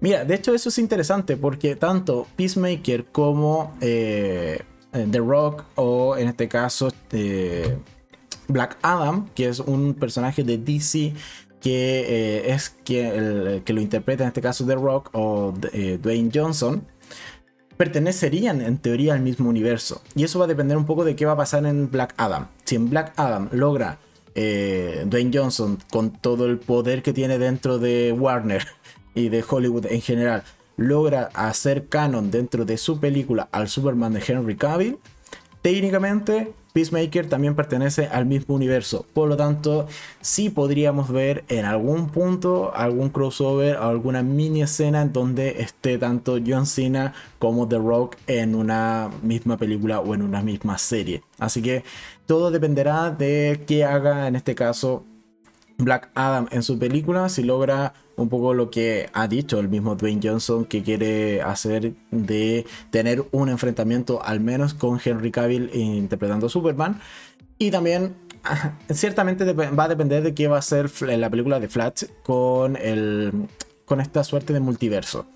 Si el Flashpoint, qué cosas va a resetear y qué cosas va a mantener dentro del canon del el DCU o el, universo extendido de DC o el Snyderverse mm, para los amigos. Entonces, un poco va a depender de estas dos películas. Aunque más que nada creo que depende de The Flash. De si el Flashpoint que van a hacer realmente resetea toda la, continuidad de del Snyderverse y sacamos varias cosas eh, afuera, por así decirlo. O sacamos del, del canon, por ejemplo, que ya Batman no sea Ben Affleck, o que Superman no sea Superman y nos quedemos con Supergirl, que también va a tener película. ¿Tiene película o no? No, aparece en The Flash. Sí, la Supergirl nueva aparece en The Flash. Sí, ya. No, no tiene película de momento. Pero un poco a lo que voy es, dependemos de The Flash para ver cómo se va a resetear el universo. Y también dependemos de la influencia que pueda tener The Rock eh, o Dwayne Johnson para incluir dentro de su película a Henry Cavill. Puesto que si hace eso, un poco como que se separaría o se incluiría a Black Adam dentro del Snyderverse, tanto como lo hizo en este caso Peacemaker con el final de temporada, incluyéndose dentro de, eh, del Snyderverse o este universo cohesionado que en algún momento se planteó por el lado de DC y de Warner. Así que son varias cositas que queda todavía en evaluación en los próximos grandes estrenos de esta eh, cadena de cómics. y eh, Luis dice, yo la estuve viendo y me aburrió. Lamentablemente no has eh, entonces compatibilizado o no has enganchado, como suele decir en los videos, con el tipo de humor probablemente de Peacemaker que es un humor peculiar y no es para todo el mundo, por así decirlo. Así que bueno, totalmente comprensible de que te haya terminado aburriendo la primera temporada de Peacemaker. A mí en particular, yo soy súper claro. Creo que tiene tres buenos capítulos iniciales, tres capítulos centrales bastante flojitos en donde mucha gente comentaba esto de que quizás la serie se estaba desinflando y tiene dos capítulos finales que también están bastante bien. Entonces es un poco también el problema que tiene la temporada y por sobre todo el estreno semanal que tuvo la serie. Así que eso en cuanto a Peacemaker. Y como señalaba, dado que ha terminado esta serie, he considerado que esta suerte de hacer review o comentar dos eh, series que siga semanalmente en la última sección del podcast funciona bastante bien. Y me, me, me, puse a, evaluar. O lo hacía de Snowpiercer, que creo que mejor nos la reservamos para un enfrentado, que sí o sí vamos a tener enfrentado de tercera temporada de Snowpiercer. eh, junto a Gino, muy probablemente. Entonces esa, ok, me la reservo para ese, ese, ese momento. Tengo eh, eh, una serie que no he empezado a ver la última temporada, que es Attack on Titan o Shingeki no Kyojin, no Kyojin que no la he visto. De hecho, en esa Gino me ha ido ganando porque el otro día me comentó eh, eh, sí que la había visto y me lanzó hace un par de spoilers que si no hubiese visto el manga o leído el manga hace tiempo, realmente eran spoilers importantes, pero no la he visto y tengo ganas de retomarla y empezar a ver semanalmente esa serie, pero es anime, así que el anime como que en este canal no funciona muy bien.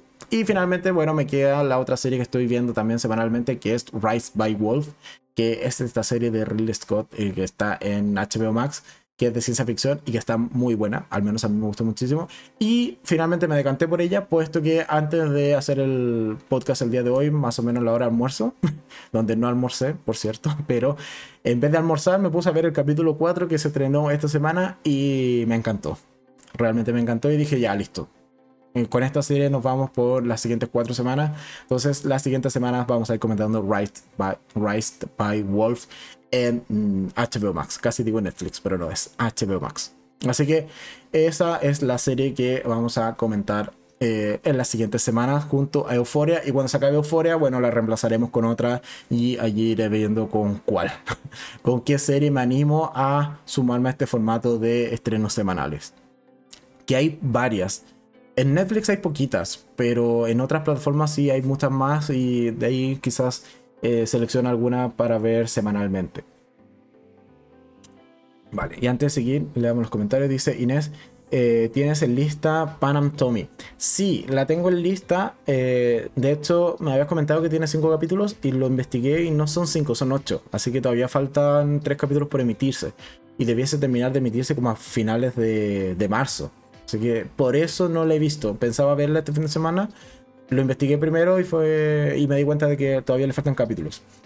Y como ya lleva 5 y le faltan solo 3, no me encajaba tanto en el formato de comentarla semanalmente porque casi va a terminar, de hecho, literalmente va a terminar una semana después de Euforia, así que como que no tiene mucho sentido irla comentando semanalmente acá en el canal. Y por otro lado dice, y ya empezaron las grabaciones de El cuento de la criada en Canadá y son aproximadamente 15 capítulos. Podría estrenarse en junio o julio de este año. Complicado, pero a ver, ya. De que empezaron las grabaciones, creo que sí, creo haberlo leído por allí, pero 15 capítulos me parece mucho, porque la temporada que más tiene, que es la primera, si no me equivoco, o las dos primeras, son 13. 15 me parece un poco mucho. Incluso como que no, no calza con el formato. Me parecería más correcto incluso una de 8 y otra de 7.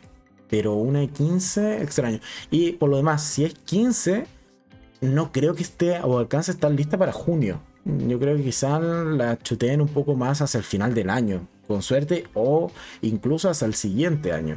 Porque bueno, si ya empezaron febrero, junio, no, por lo menos se demoran medio año más o menos en producción. Así que yo quizá apuntaría más a agosto, septiembre, con suerte de este año. Y si es que son 15, o sea, 15 igual es, un número importante para, para editar y hacer la producción de 15 capítulos.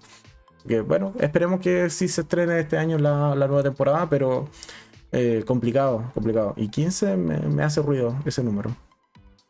Pero bueno, entonces, Rise by Wolves.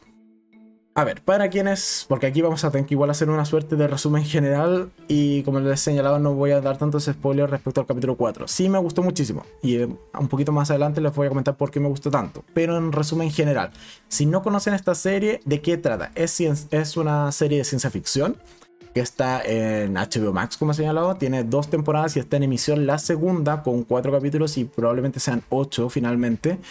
Eh, es una serie, como señalado, de ciencia ficción, donde tenemos un futuro distópico y un futuro donde la tecnología ha evolucionado lo suficiente para tener androides que, eh, además de parecerse mucho a los humanos, sino eh, también ya se utilizan para muchas tareas domésticas e incluso para conquistar nuevos mundos. Ok.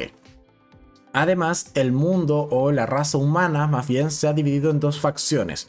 Una que son los creyentes y otras que son los ateos. Por el lado de los ateos tenemos a el colectivo y a el... Eh, ah, ¿Cómo se llama la inteligencia artificial? Hoy día la mencionaron harto. El... Creo que no, por acá no me va a salir cómo se llama la inteligencia artificial. Pero bueno, y está, bueno, esta super inteligencia artificial que es quien al final de cuentas controla a todo el colectivo y a los ateos, principalmente, o los rige, y de manera súper óptima en ese sentido, ¿vale? Y por otro lado, bueno, están los eh, creyentes que un poco han vuelto a formar esta suerte de religión en torno al sol, ¿ya? Y eh, lo que tenemos entonces es un conflicto bélico religioso entre los creyentes y los ateos. En particular, la serie arranca en la primera temporada con una misión de reconquista, o, o sea, perdón, no es reconquista, es de colonización de un nuevo mundo en donde vamos a tener a los dos androides protagonistas que son madre y padre que son quienes aparecen acá en la imagen, quienes están eh, viendo el directo en YouTube. Madre es quien abraza al niño y el padre es justo el que está aquí al ladito. Ese es padre. El punto es que estos dos androides tienen eh, la misión de colonizar este nuevo mundo, para lo cual van a eh, primero instaurar una suerte de colonia en este nuevo planeta y posteriormente eh, ser capaces de criar una nueva generación de, raza, de la raza humana, que van a ser los primeros habitantes de este nuevo mundo. A lo cual estos niños, varios de ellos terminan saliendo mal, o sea, terminan muriendo antes de realmente convertirse en bebés, pero en algún punto logran ya perfeccionar esta suerte de técnica y sí van a tener una primera camada de niños que van a ser criados por estos dos androides, ¿ok? El punto es que eh, todo pasa relativamente bien y en calma por varios años hasta que una nave de los creyentes cae en el planeta y eh, además de ser creyentes en, esta deidad que ellos llaman el sol, o el sol literalmente, o sea, el astro rey es esa cosa que brilla todos los días sobre nuestras cabezas. Bueno, aparte de ser creyentes como que este, este sol es casi un ente viviente y que les da ciertos beneficios, etcétera al punto de ser fanático religioso, también es un poco lo que plantea la serie, eh, están totalmente en contra de los androides y de los ateos. Y por lo demás, si son niños criados por androides, evidentemente han sido niños criados en una suerte de ateísmo. El punto es que van a entrar en conflicto. Y toda la primera temporada se trata un poco de madre, madre y padre defendiendo a sus hijos de, esta, de este grupo de hombres creyentes. ¿Ok? Eso es a grandes rasgos la primera temporada. ¿Cuáles son las particularidades? Es que Madre realmente no es un androide de servicio, como si lo es Padre, sino que Madre en realidad es un androide que llaman, dentro del contexto de la serie, se llaman nigromantes que son armas, principalmente de eh, armas de destrucción masiva, y que producto de los nigromantes o de las nigromantes es que realmente la vida en la Tierra se ha extinguido prácticamente y es que han tenido que salir al universo a encontrar nuevos planetas que habitar, o eso en cuanto a la raza humana. Entonces, algo que no se conoce realmente al inicio de la temporada es porque Madre es en realidad una nigromante y es que, bueno, a lo largo de la primera temporada se dan un poco de luces y eh, entendemos cómo es que quizás el mejor androide para cuidar o criar a una nueva raza de seres humanos o de niños en particular, no sea un androide de servicio como lo es padre, sino en este caso sea un arma de destrucción masiva reprogramada sutilmente para que eh, ahora su principal misión sea el cuidado de sus hijos a toda costa. Y con esta nueva instrucción, si tiene que matar brutalmente a los eh, religiosos, a estos creyentes del sol, lo va a hacer con tal de eh, proteger a sus hijos. Hacia el final de la primera temporada tenemos una suerte de caso extraño, puesto que madre para dar a luz a sus hijos tiene que hacerlo mediante una suerte de tecnología de incubadora externa y un poco esta, estas nuevas, eh, estos nuevos seres humanos se alimentan de un fluido que están compuestos estos androides. Pero en particular hacia el final de la primera temporada veríamos que madre en realidad se embaraza. Y eso es muy extraño porque es un androide, recordemos que es un robot, pero se embaraza.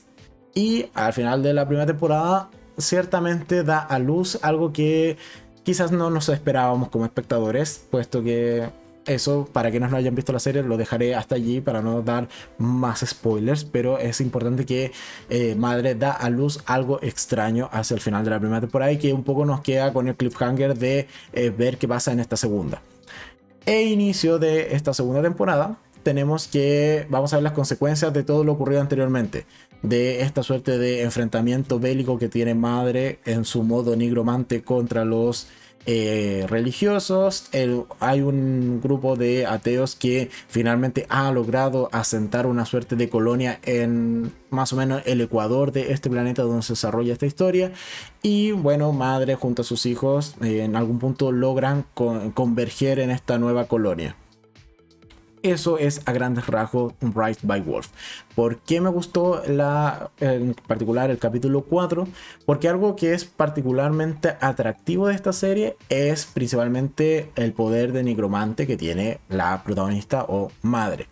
Cosa que ese poder en algún punto en la primera temporada lo terminan capando o lo terminan nerfeando o lo terminan reduciendo, como quieras llamarle. Porque es un poder totalmente desconmensurado. O sea, es capaz de arrasar un planeta ella sola y casi que es indestructible. Por lo tanto, con ese nivel de poder, evidentemente había que eh, caparlo de cierta manera y es algo que ocurre durante la primera temporada. En esta segunda temporada, en particular en el capítulo 4, Madre vuelve con todo su esplendor y eso me lleva a que probablemente el siguiente capítulo va a ser realmente brutal, puesto que lo que ocurre en el capítulo 4 y para no caer en, mayores spoilers que sí haremos en el siguiente podcast pero hoy día es simplemente presentación de esta serie me da luces de que los siguientes cuatro capítulos van a ser bastante moviditos en cuanto a conflicto bélico. Ya no solo madre contra los, eh, los religiosos, por así decirlo, contra el clero, sino también quizás contra alguna facción de ateos que un poco se puede haber llevado o haber echado en contra en lo que es el capítulo 4 de la segunda temporada. Así que en términos generales eso es eh, Rise Bad Wolf, esta serie que es muy recomendada, al menos a mí me gustó muchísimo. Es una serie que realmente te saca a relucir lo peor de la raza humana, realmente hay momentos que son brutales en la primera, en la primera entrega que realmente tú te avergüenzas de ser una persona, un ser humano, por lo que hacen precisamente los seres humanos en, esa, en esta primera entrega o primera temporada, versus el comportamiento de los androides. Un poco como tú, yo al menos decía mientras veía la serie, es como, madre, por favor, cárgate a todas esas personas y tú sé quién guía a las nuevas generaciones, porque si salen tus hijos como esos individuos, estamos condenados al fracaso. Pero entonces es al menos una serie que sí logra que empatices mucho más con los robots que no tienen emociones, pero sí son bastante eh, interesantes en vez de realmente compatibilizar con los eh, humanos que tenemos, que tenemos en esta serie. Incluso con los niños, hay niños que son bastante insoportables. Entonces, eh, un poco como que, mira, si esto fuese solo guiado por androides, quizás estaríamos salvados como descendencia de la raza humana, porque bueno, serían androides. en fin, me entienden. Así que una serie totalmente recomendada está en HBO Max. HBO Max. Eh, me gusta mucho, así que... Y creo que está bastante bien hecha. Además, como he señalado, es de Ridley Scott, eh, que es el mismo que hizo Alien. Así que hay un sello de calidad importante en la serie. Y espero que se animen a verla, si que no la han visto, y así podemos irla comentando eh, los siguientes podcasts, por lo menos los siguientes cuatro podcasts, que son los capítulos que van faltando, que sería 5, 6, 7 y 8. Así que eso, en cuanto a presentación principalmente hoy de esta serie, por si no la conocían. Y si ya la conocían, bueno, que sepan que en los siguientes podcasts vamos a ir hablando de qué tal me ha ido pareciendo el avance de esta historia. Ya. Por lo demás, la segunda temporada en particular tiene muchos cabos sueltos, así que igual me tiene un tanto preocupado de cómo van a lograr cerrar esos cabos sueltos y por sobre todo cómo van a hacer converger historias que parecen totalmente dispersas, pero bueno, tengo fe de que van a lograr cerrarla y que y si no lo hacen, que bueno, al menos nos confirmen una tercera temporada y que así podamos estar tranquilos hasta una siguiente entrega. Eso en cuanto a el podcast del día de hoy. Espero que les haya gustado, que lo hayan pasado bien, que hayan conocido series interesantes de drama con relaciones tóxicas, relaciones abusivas o relaciones agresivas de plano que les puedan llamar la atención y que vean y que, bueno, después los siguientes podcasts, los siguientes capítulos me vengan a comentar qué tal les parecieron. Un gran capítulo de Euforia, más mesurado, más tranquilito que el gran capítulo 5 que tuvimos, que era un poco el clima, yo creo, de la temporada. Salieron acá un par de comentarios que me preocupan de cara a un final de temporada más peleagudo de lo que quizás habíamos pensado antes. Peacemaker terminó bastante bien, me agrada que tenga segunda temporada. Quiero ver de nuevo a este equipo totalmente disfuncional en una nueva misión. Y eh, presentarles esta serie de Rise by Wolf, que si no la han visto, deberían verla. Es muy entretenida y realmente terminas odiando a la raza humana. A ver, ¿qué más dice? Y eh, buenísimo y cumplí. Sí, Inés, felicitaciones desde acá porque efectivamente diste tu palabra de que verías Euforia, aun cuando quizás no es la serie que, que más se... Eh, adapta a tus gustos, pero sí cumpliste y viste Euforia, así que mis felicitaciones desde acá. Nos falta Ángel, que debería verla al menos para llegar al final de temporada y comentar qué tal le parece, qué tan impactante, eh, para que también nos ayude a sentir todas esas emociones que probablemente vamos a tener con el final de temporada de Euforia. Pero bueno, ¿y qué más? Eh, Luis dice, me interesó la última serie. ¿Qué nombras? la de Madre y Padre. Sí, Rise by Wolf. De hecho, por si eh, la necesitan, lo voy a dejar acá en el chat. Que es. Ahí está. Rise by Wolf, que está como señalado en HBO eh, Max. Así que una serie que deberían ver. Es muy buena. A mí me, gustó y más que nada también me llamó la atención porque fuese de androids y de ciencia ficción. Así que y cuando descubrí que en realidad Madre no es tan un buen robot, sino que oculta todo este poder de destrucción masiva, ahí la serie realmente me enganchó. vale, ¿qué más dice? Eh, te vemos el próximo domingo. Felicitaciones, muy buen podcast. Muchas gracias, Inés. Eh, sí, si todo sale bien, nos veríamos el próximo domingo, 8 de la noche, hora de Chile. Y más o menos, como siempre lo señalo, una hora eh, después de una hora más o menos de que terminamos el podcast de hoy, ya va a estar disponible en plataformas de eh, podcast. Iba a decir de streaming, pero no. algún día, algún día quizás. Pero no, va a estar disponible en plataformas de podcast, ya sea eh, Spotify, iBox, ah, Apple Podcast, Google Podcast y tu prima podcast, como quieras llamarle, porque hay muchísimas, pero se distribuye de manera masiva. Así que bueno, ahí más o menos una hora después de terminar el capítulo va a estar ya disponible. ¿Qué más? Eh, Nati dice, eh, me anoto para ver la serie. Muy bien. Ya, así vamos, vamos sumando gente para que, que vea Rise by Wolf. Eh, no sé si logro quedar al día para la próxima semana. Son ocho capítulos por temporada. La primera tiene 8, son capítulos estándar de 40 y pocos minutos, así que yo creo que sí se alcanza. Una buena maratón en la semana y uno llega, uno llega. Y Ángel dice, esta semana sí tengo tiempo para ver series. Vale, ahí fijo te apuntas con euforia, supongo, ¿no? Ah, no, y dice, eh, pero antes que nada me pongo al día con tus últimos videos, no los he visto ninguno. He notado que no has pasado por los videos a comentar, así que bueno, espero tu, tus opiniones al respecto de cada uno de los videos que he subido en la semana. Y esa, perdón, y Luis dice, eh, estuvo bueno el podcast, medio eh, colgado, pero eh, me entretuve. Felicitaciones. ¿Colgado en qué sentido? En que no conocía las series, pero bueno, son series, un poco también el fin del podcast o de estos últimos podcasts es recomendar series, así que si algo se te queda o alguna serie te gusta, ahí dale una oportunidad, sobre todo en Netflix, que hay muchísimo y muchas que pasan desapercibido. Y yo, bueno, como veo casi todo lo que se estrena, aquí está su servidor para recomendar series. Así que eso, muchas gracias a todos entonces los que estuvieron el día de hoy en este capítulo de podcast y yo me preparo ya para ir cerrando esto. Vale, entonces, sin más que agregar, muchas gracias a todos. Nosotros entonces nos vemos ya mañana en un nuevo capítulo, hora estándar, 8 de la noche o más bien hora de verano.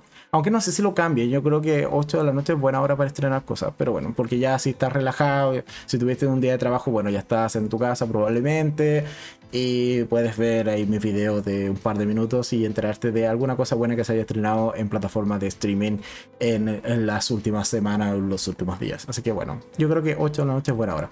Pero sí o sí, el próximo domingo, 8 de la noche, vamos a tener podcast. Aún no tengo el tema, yo creo que se me va a ocurrir durante la semana, así que bueno, hay un poco sorpresa de qué vamos a hablar la siguiente semana. Sin más dilación, me despido y ya voy leyendo los últimos capítulos. Dice que Luis ve Euforia. Buen punto, yo creo que Luis ahí también debería ver Euforia. Eh, vamos sumando gente para que vea Euforia y haciendo moda realmente esta serie que muchos han sumado. De hecho, hay mucha gente que yo no me esperaba que viese Euforia y está sumándose al carro de Euforia. Así que eso también habla bastante bien de la serie y de la calidad que tiene. en fin, no me distraigo más, y tampoco me extiendo más, así que muchas gracias a todos y nosotros nos vemos entonces mañana en un nuevo capítulo. Adiós, chao, chao.